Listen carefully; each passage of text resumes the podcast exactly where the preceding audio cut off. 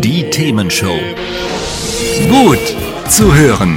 Gegen Langeweile. Herzlich willkommen beim Themenshow Podcast. Habt ihr uns schon abonniert? Wenn nicht, wird's Zeit. Ihr findet unseren Podcast auf podcast.themen-show.de. Und jetzt viel Spaß mit unserem heutigen Thema, das direkt aus unserer Radioshow stammt.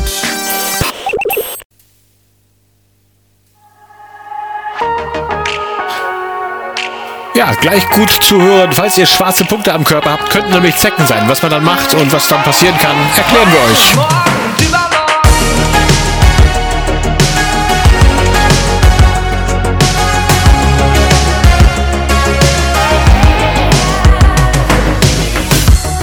Guck, wie weit wir's schon geschafft haben. Doch ich glaub's nur der Anfang. Keine Träne ist hier umsonst. Ich wein vor Glück wegen dem, was kommt. Wenn du auch denkst, dass du's nicht mehr schaffst, trag ich uns zwei in die Schuckepack. Wir müssen mit uns reden wie Dickschädel. Und wenn ich falle, wirst du mich heben.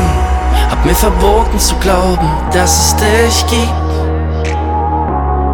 Doch jetzt kneif ich meinen Namen, in dem du grad liegst.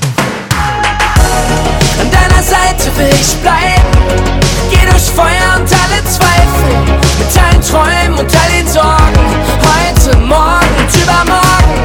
An deiner Seite will ich sein. Und alle Fehler verzeihen. Mit allen Träumen und all den Sorgen. Heute, morgen und übermorgen.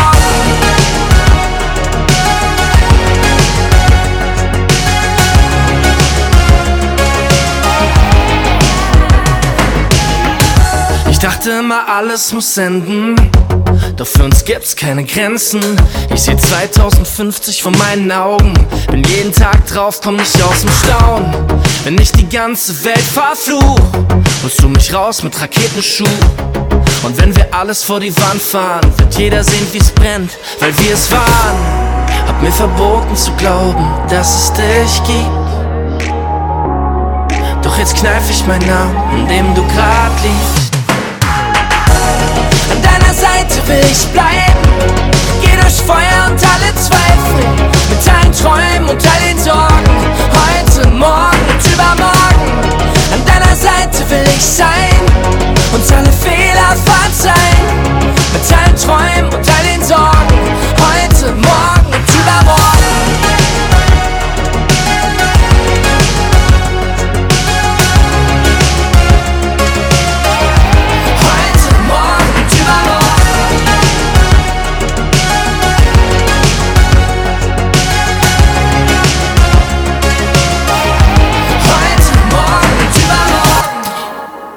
Die Themenshow mit Christoph und Mara.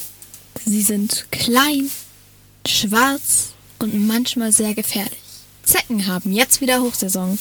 Ein Stich der unscheinbaren Tierchen ist nicht nur unangenehm, er kann auch eine gefährliche Krankheit übertragen. Was tun, wenn es einen selbst erwischt hat?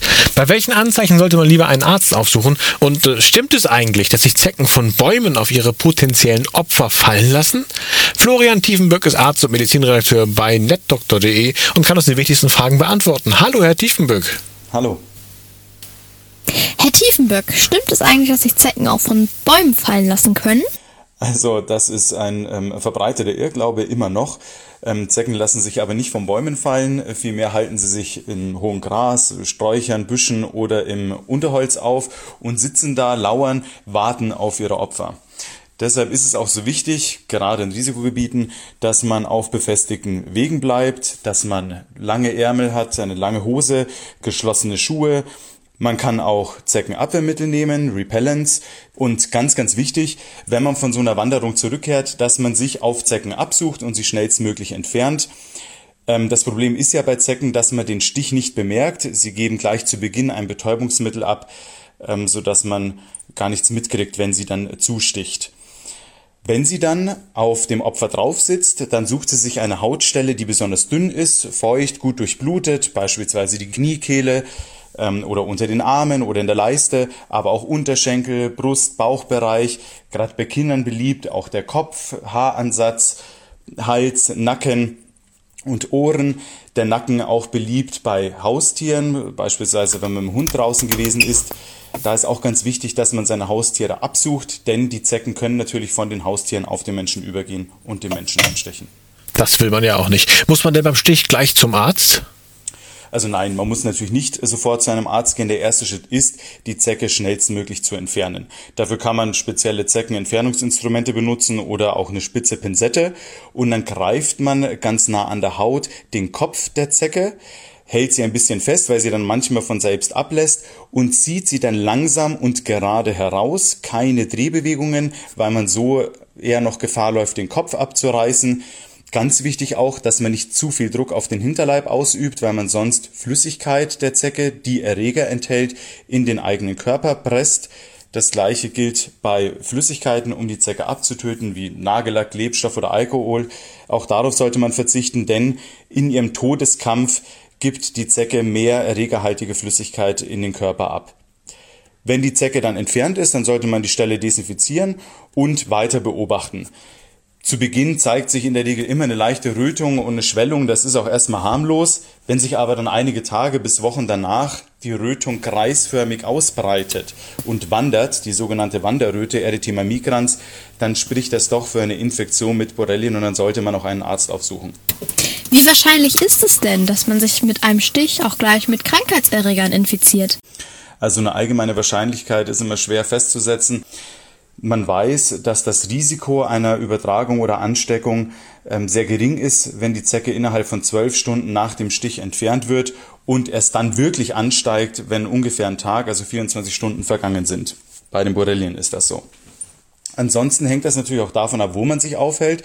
Ganz allgemein ist die Zecke in ganz Europa verbreitet, aber nicht jede Zecke enthält auch alle Erreger.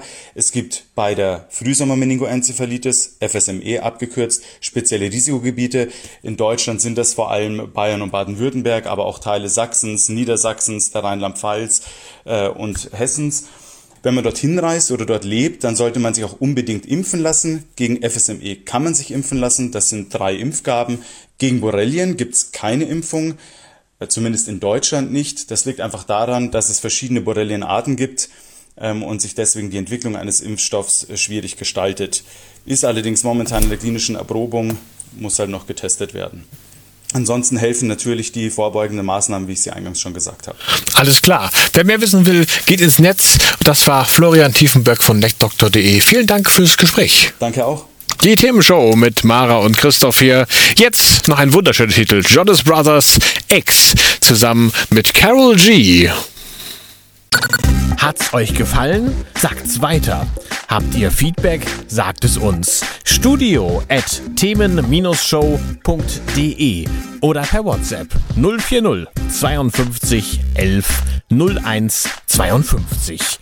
Mehr Podcasts von uns gibt's unter podcast.themen-show.de. Themenshow.